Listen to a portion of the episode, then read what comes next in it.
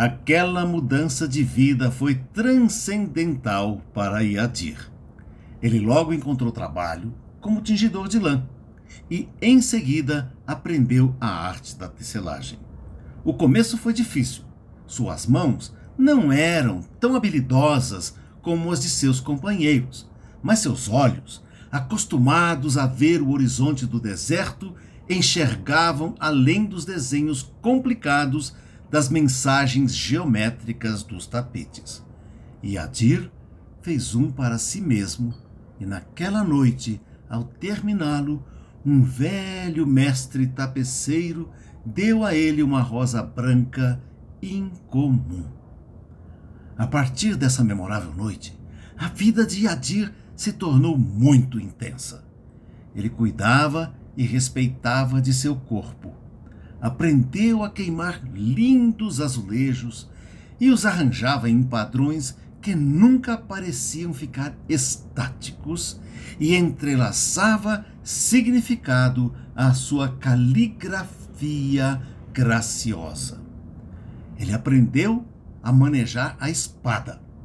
Ele projetava jardins e uma vez seu olhar encontrou um par de olhos femininos e Adir conheceu o amor. E Adir estabeleceu um lar que se manteve por muitos anos felizes. Então, um dia, ele, que cria todos os desenhos, decidiu que Iadir deveria ficar sozinho de novo. Iadir aprendeu a chorar. Manhã seguinte, não viu os joelhos de Iadir afundando nas areias. O seu rosto não procurou o leste, e seus lábios esqueceram as palavras devotas. Ele abandonou a luz das mesquitas e começou a habitar em lugares escuros. Suas pernas, acostumadas à dança, esqueceram o ritmo e o tambor de seu coração deixou de soar para elas. Ele ignorou a habilidade de suas mãos e sua respiração deixou de percorrer o interior das flautas de junco. Finalmente, uma noite, ele pediu ao anjo da morte para que apressasse o seu passo. Na manhã seguinte, quando os dedos do sol acariciaram seu rosto, ele encontrou em seu tapete uma linda rosa. E Yadir lembrou-se do dissipador de todas as dificuldades e sentiu seu coração novamente.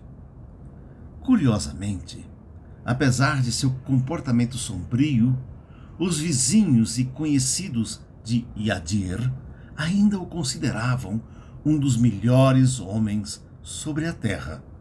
No entanto, somente uns poucos, humildemente, se aproximavam dele para escutar as belas histórias que ele costumava contar na casa de chá.